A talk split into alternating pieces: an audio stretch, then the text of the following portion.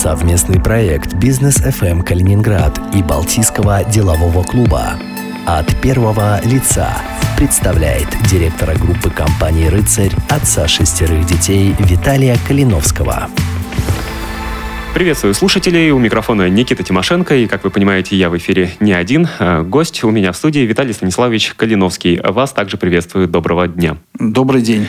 А, давайте начнем, наверное, с биографии. Немного познакомимся сами и немного познакомим а, слушателей с вами. Я родился в своем родном любимом городе Калининграде. Вырос и всего достиг здесь. Я местный житель, абориген. Учился в школе, в медучилище. Потом пошел в советскую армию, вернулся и с 91 -го года занимаюсь бизнесом. В различные годы учреждал, руководил э, несколькими проектами. На данном этапе в моей семье принадлежит бренд э, «Рыцарь» и все, что с ним связано в городе.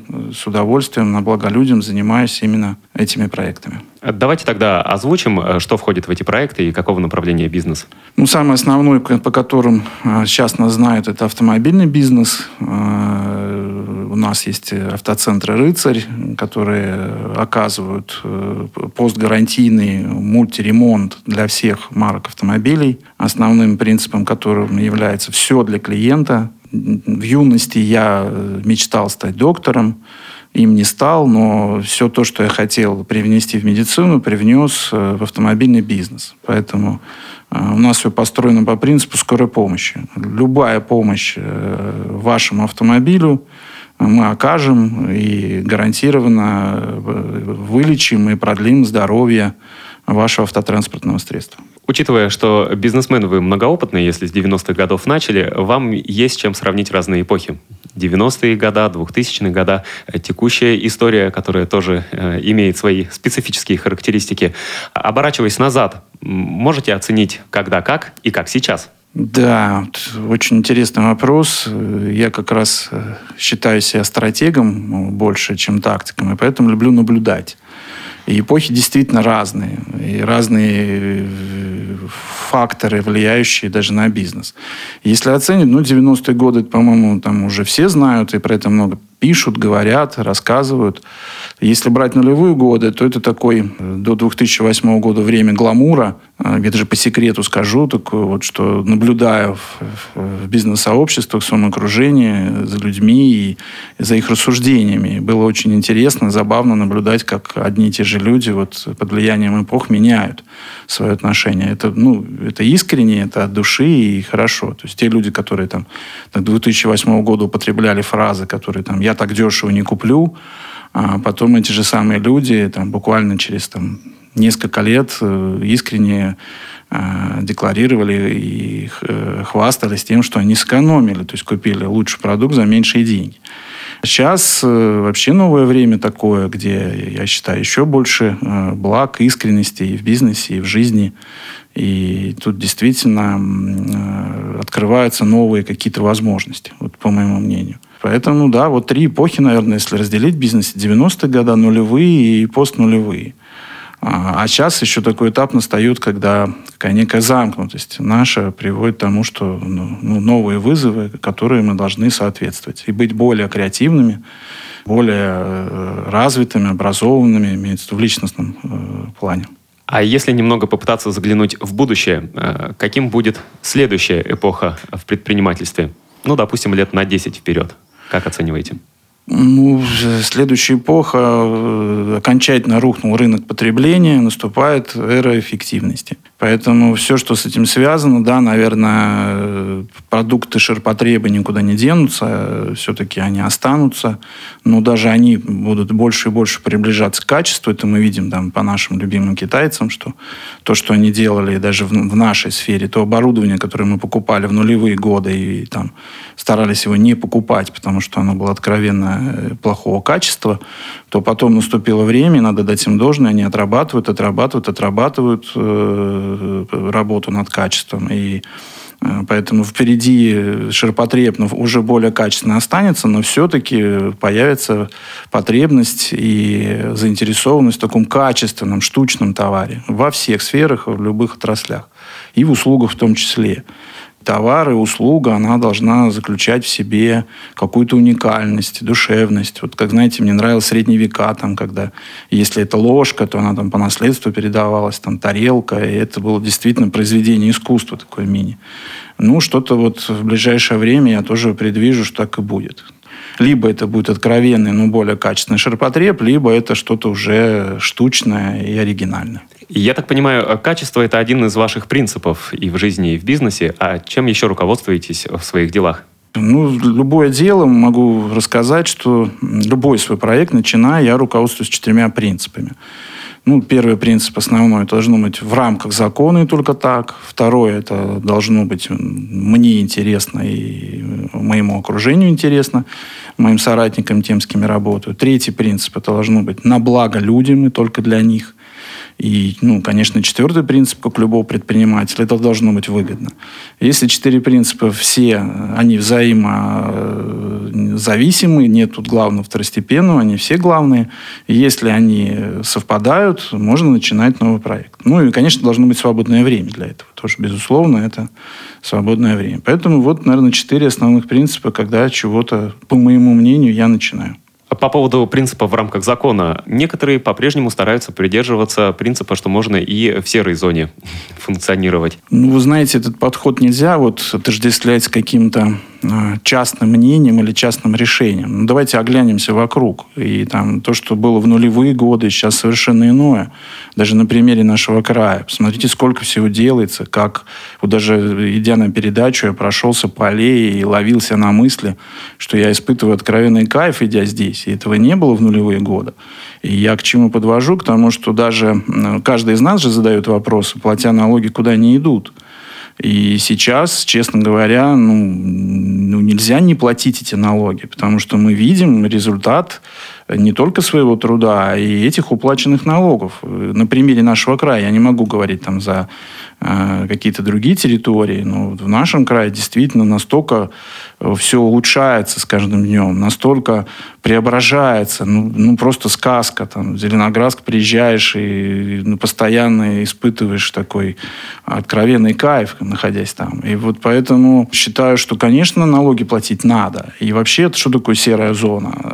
Если есть возможности, как любой предприниматель вам скажет, в рамках закона минимизировать налогооблагаемую базу и платить меньше, это не значит уходить от налогов. Это значит создавать какие-то возможности внутри бизнеса для своего персонала, для своего проекта. Это делать можно. Но не платить налогов или работать в серой зоне, тем более, смотря вокруг, как все просто ну, великолепно преображается, я считаю, даже рассуждать не стоит. У вас прекрасные позитивные взгляды на все. Я не говорю, что это плохо или у меня другие. Э, это радует. Объективные, вот объективные. Ну, давайте посмотрим вокруг и порадуемся. И будем счастливы, что мы живем в таком прекрасном регионе, как наш.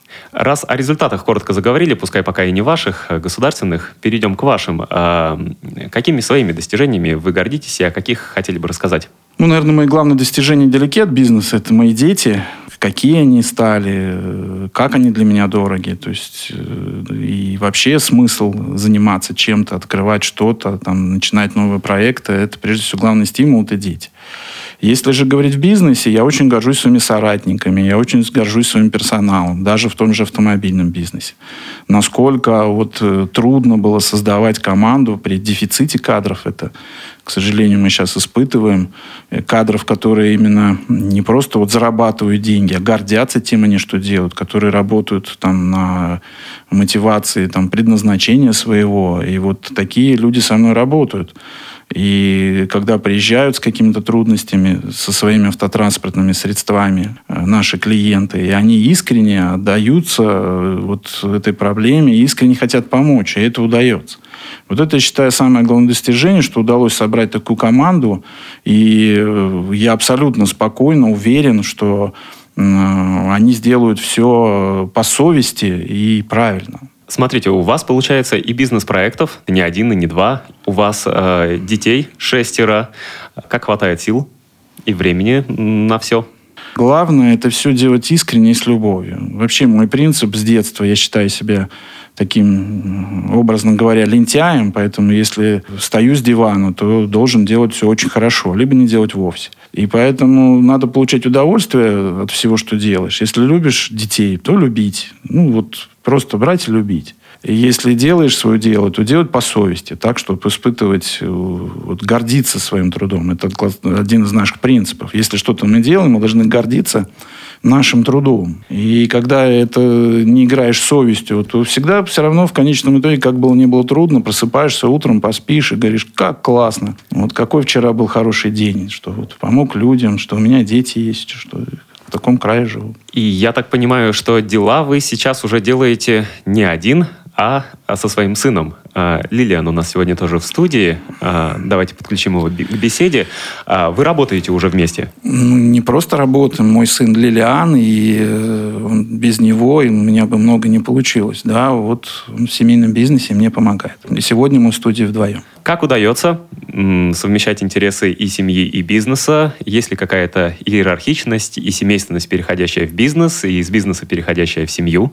Скорее, наверное, я здесь отвечу, характеризую своего старшего сына, что он изъявил желание когда ему исполнилось 18 лет, э, пойти в армию. Это было его категорическое решение. Он посчитал, что нужно отдать долг родине. Э, да, у нас там э, женская половина была не очень рада этому, были какие-то тревоги, но это было его твердое решение. Он отдал долг родине, отслужил в армии с достоинством, и придя с, не, с армии, он, э, ему, я ему поставил выбор. Сын, выбирай, вот только чтобы ты был счастлив, что ты выберешь.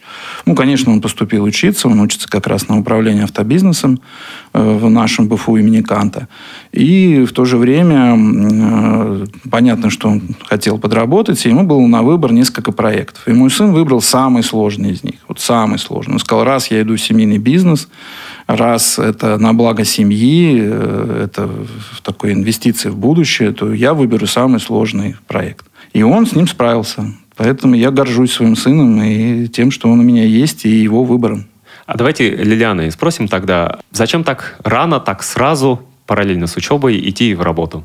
Есть такое мнение, что э, все успеется, как говорится, и работа успеет ну да есть. Здравствуйте, да. А, меня зовут Лилиан. А, зачем идти так рано в работу? А, а чем еще заниматься? Ну, не прозябать же дома. Пользу надо приносить, э, деньги зарабатывать, э, семье, отцу помогать. Ответ очевиден. Конструктивный подход.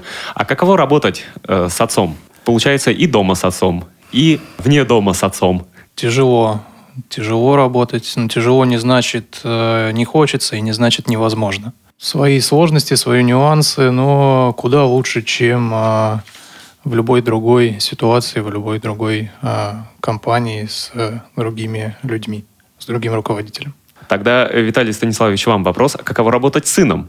Нет ли поблажек? Нет, у меня вообще такой вот, я считаю, что где-то немножко не прав. Я со своих детей требую больше. А, считаю, что они должны понимать, где они находятся, и уважать труд людей, которые с нами в команде. Поэтому спрос с моих детей э, всегда выше и больше. И то, чтобы я, наверное, там какому-то своему сотруднику бы там промолчал, то сыну, к сожалению, достается. Он об этом и говорит, что сложно с отцом работать. Причем еще и дома. Не только в рабочее время, да, но можно... Нет, мы стараемся дома меньше говорить. Мы дома там любим гулять, рассуждать. И у нас есть, у Лилианы есть четыре сестры, и нам постоянно мы с удовольствием за ними ухаживаем, какие-то домашние дела решаем. Вот. А на работе, да, это всецело отдаемся. А, кстати, я так понимаю, у вас, грубо скажу, есть еще одна семья, Балтийский деловой клуб, а, членом которого вы являетесь уже достаточно давно. А, можете рассказать, как, когда туда пришли, зачем и получилось ли получить то, чего ожидали? Балтийский деловой клуб пришел в 2003 году зеленым предпринимателем, вышедшим из 90-х годов, испытывая постоянный дефицит каких-то управленческих решений – Не хватало общения, потому что друзья, окружение, даже там близкие друзья, настоящие, но не из бизнеса, с ними было очень ну, невозможно посоветоваться на те или иные темы, связанные там, с менеджментом. А Балтийский деловой клуб это давал и сейчас дает. Получил ли я то, что ожидал? Да, с первого дня. То, что я не мог найти какие-то решения, я год мог об этом думать, а там это было вот за 5-10 минут э, разговора. Что прежде всего дает Балтийский деловой клуб, это вот это вот такое общение с такими же, как ты, и взаимное обогащение. Плюс, безусловно, мы постоянно учимся, повышаем свои компетенции. И купить какого-то дорогостоящего преподавателя в, а самому, наверное, каждый из нас бы себе не позволил. Вот. А когда это мы делаем, э, задачу ставим клубу, то это вполне возможно. И поэтому постоянно идет обучение. Да, вы правильно сказали про семью. Я вообще считаю, что в Балтийском деловом клубе, постоянно это повторяю, ну, наверное, там не может быть друзей таких. Вот потому, потому, по той простой причине, что каждый из нас лидер, ответственный лидер. И так как мы ответственные лидеры, то у нас есть свои семьи, свои проекты, свои партнеры. Но это семья предпринимателей, семья предпринимателей нашего региона. Это уникальное бизнес-сообщество, и это, я повторяю, не свои слова, это людей, тех же преподавателей, которые к нам приезжают и приезжали с, с других регионов России, из Москвы, из Петербурга, из, даже из-за границы мы приглашали.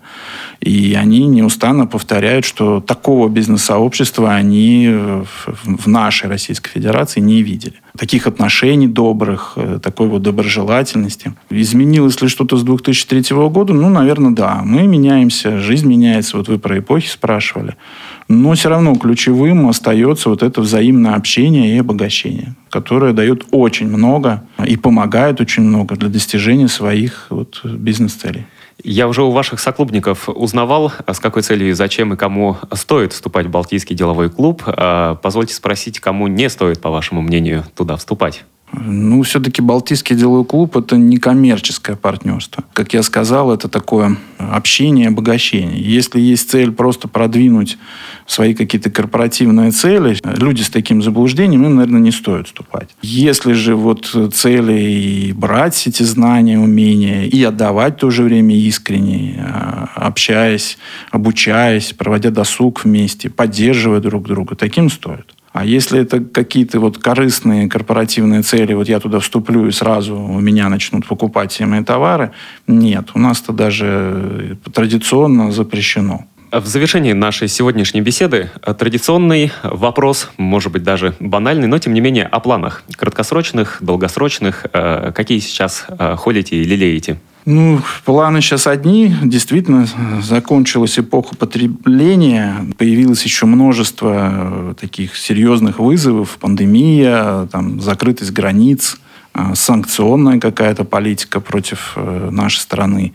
И, и наступает эра эффективности. Поэтому хотелось бы, чтобы я как руководитель принял правильное решение и вот интегрировался в эту в новую эпоху эффективности. И мое предприятие, мои предприятия, мои проекты продолжали быть эффективными, отвечать на любые потребности рынка и моих клиентов. Это раз. Во-вторых, хотел бы пойти поучиться еще более фундаментально, защитить кандидатскую. Считаю, что моя страна создала условия, раз э, я вот каких-то высот достиг, и эти знания накопленные, пора их отдавать. Может быть, действительно это кому-то пригодится, и я буду только этому очень рад. Безусловно, обучить своих детей, чтобы они состоялись, чтобы они выбрали свой путь, поняли, кто они являются в жизни, были счастливы в этой своей реализации, давая окружающему миру максимум благ и принося пользу окружающим людям. Э, ну и чтобы вот из планов э, быть полезным своему краю. Я уже сказал, как я рад, счастлив, что живу именно здесь. Как нам повезло всем, что мы живем здесь. И хотелось бы вот приносить всегда и понимать, что ты приносишь пользу и своей родине, моему краю, который я очень люблю, в котором я и родился. Тогда еще тот же вопрос э, Лилиану о планах и целях. Планы э, просты, работать дальше в намеченных направлениях, э, намеченных вместе с отцом. Цель, целей много. Если сократить все до одной самой главной, то цель ежедневным своим поступкам доказывать себе, что я достойный человек, достойный своего отца и памяти своего деда Калиновского Станислава Степановича. Это сам по себе ответ уже достойный, а значит, половина дела, я считаю, сделана в этом направлении. А благодарю вас за встречу, за эту беседу. Ну, я тоже, подводя итог, хотел бы поблагодарить холдинг «Западную прессу» и радио «Бизнес ФМ». Замечательный проект. Действительно, вы много делаете, я постоянно вас слушаю. Спасибо. Спасибо. Виталий Калиновский, директор группы компании «Рыцарь», отец шестерых детей, член Балтийского делового клуба. Интервью с Виталием Калиновским слушайте в подкасте «Бизнес FM Калининград» на сайте bfm39.ru и в разделе «Подкасты» на сайте «Клопс».